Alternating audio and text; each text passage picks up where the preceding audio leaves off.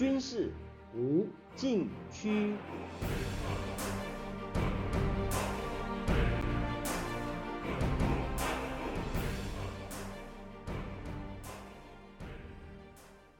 听众朋友们，大家好！您现在收听的是自由亚洲电台的军事无禁区栏目，我是栏目的主持人齐乐意。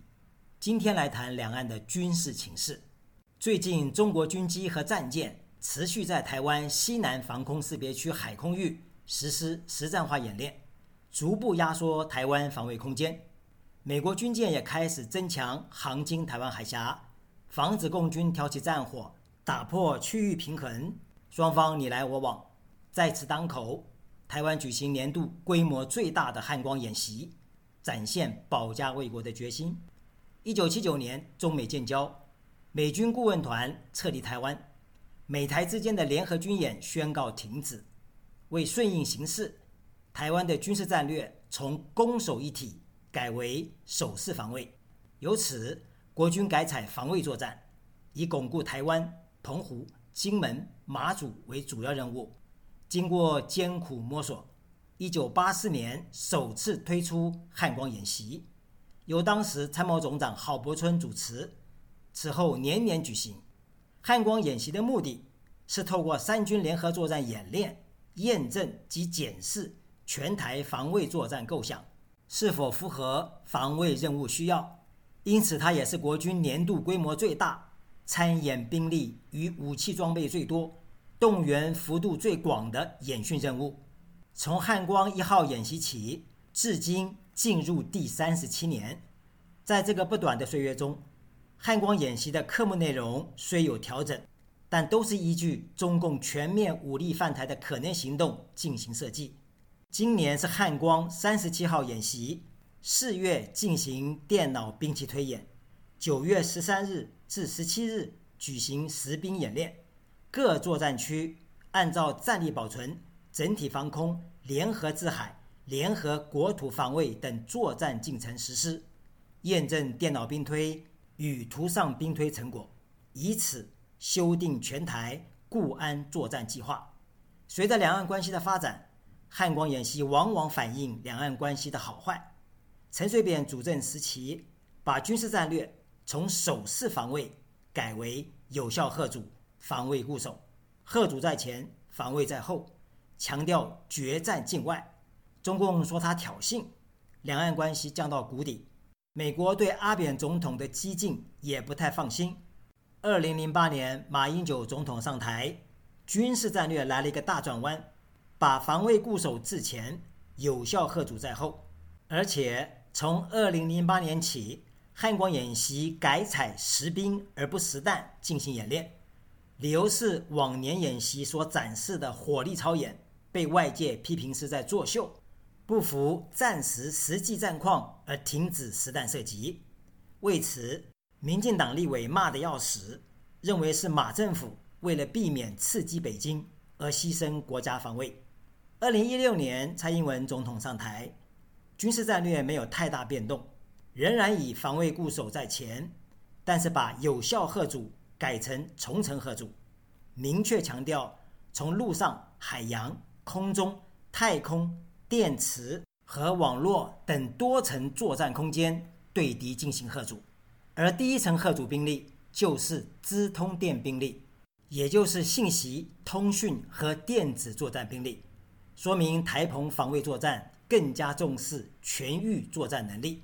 不过，从多年的汉光演习可以看出，贺主战力并没有针对敌方的前沿基地或攻击发起源进行反击，只是一昧拦截防卫，就像两个拳击手在擂台比赛，一个主动攻击，另一个被动防御，防御方不主动开辟其他战场反击，对方怎么打，他怎么防，最后必败无疑，而且会败得很惨。汉光演习以国军各战区。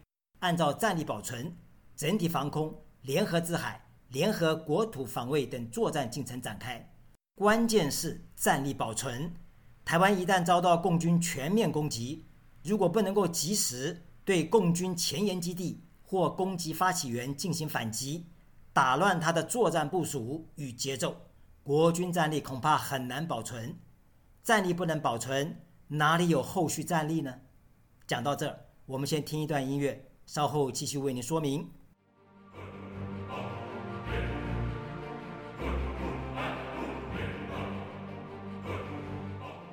军事无禁区。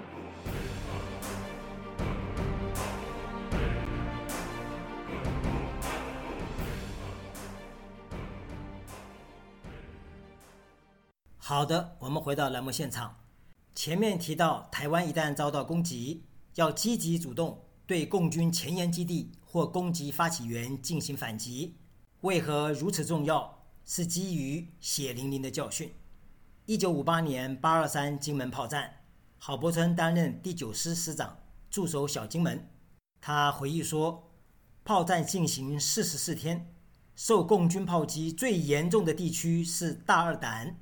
大二胆面积不足零点八平方公里，落弹竟然高达近十二万发，炮击密度高于大小金门。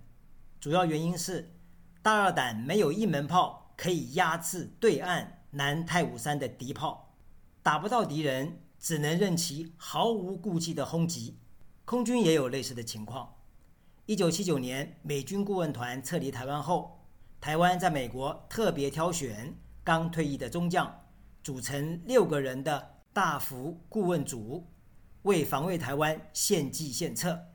郝柏村回忆说，美国顾问向台方提报中共空军对台作战评估，预判共军可以动用两千架各式战机，其中保留五百架，专门对付台湾空军反制作战。假设台湾空军完全不予反制。这五百架飞机就可以全部用来攻击台湾。在汉光四号演习期间，也就是一九八七年，台湾空军提出有限反制的作战构想，以福建龙溪福州机场为目标，希望把中共空军从第一线基地压迫到第二线。经过检讨后发现，台湾空军可能没有摧毁共军一线基地的能力，而改为攻击敌方雷达站。使共军的飞机能够起飞，却无法管制，争取战管与电子优势，削弱其战力，这也是一种不对称作战。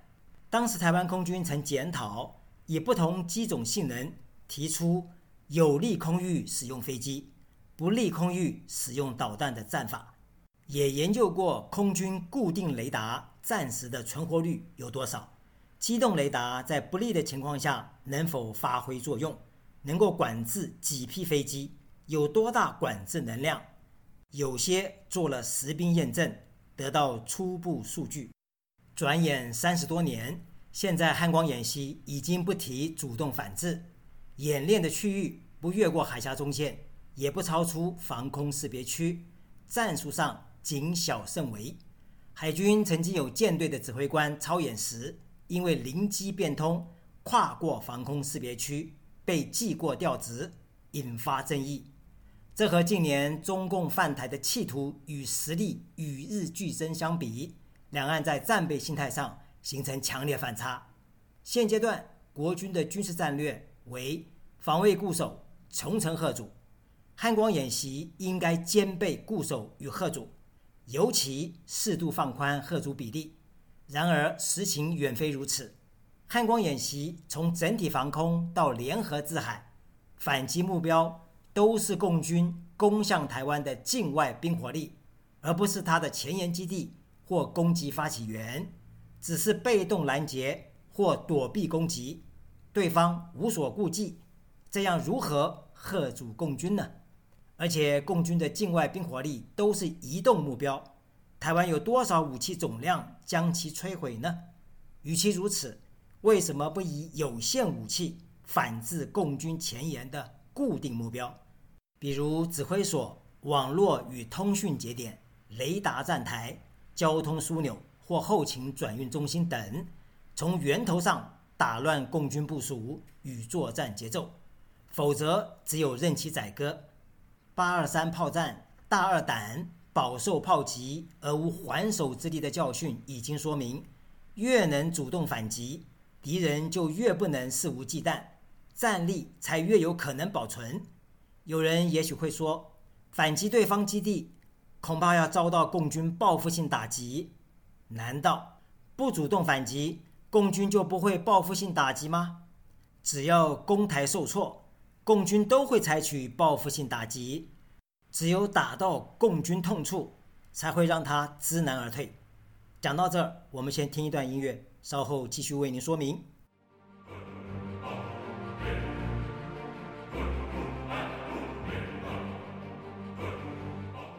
军事无禁区。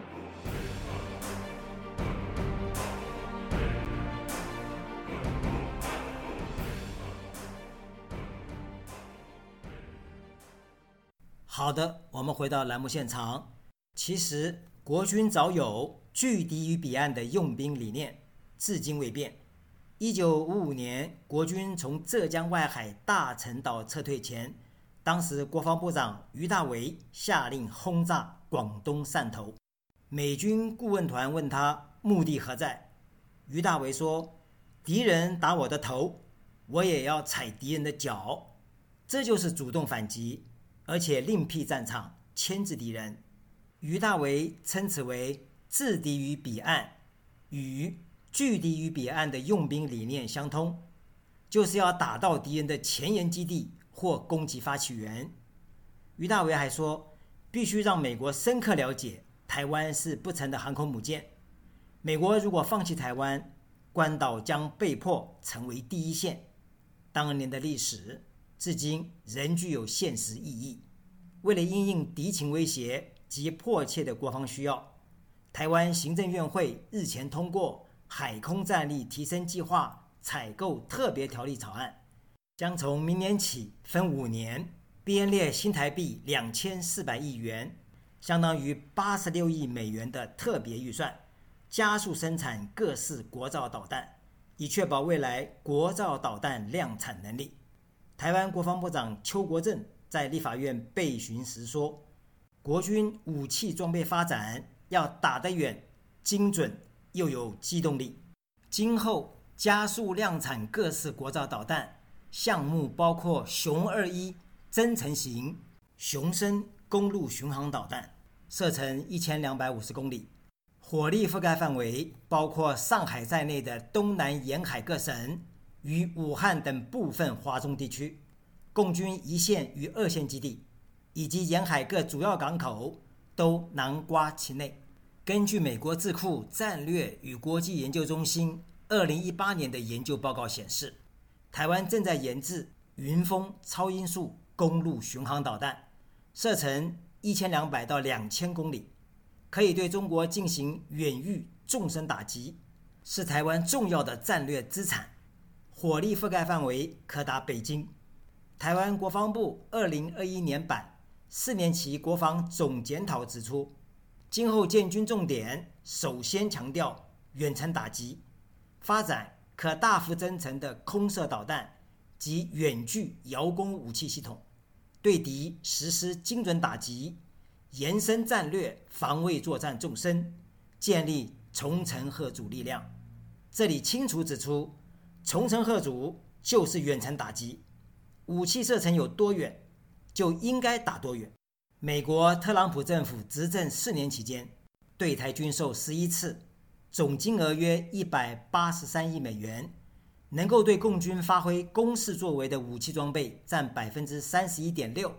如果加上 F 十六 V 战机，比例高达百分之七十五点三。这也是重城贺主。由以上的发展动向可以看出，从建军重点到美台军售，台湾都应该也有必要发展远程打击力量。但是。汉光演习的实践力度远远不够，顾忌太多，今后应该加紧调整修正，适度放宽贺主比例，使中共不敢轻举妄动。听众朋友们，您现在收听的是自由亚洲电台的军事无禁区栏目，我是栏目的主持人齐乐意，谢谢大家收听，下次再会。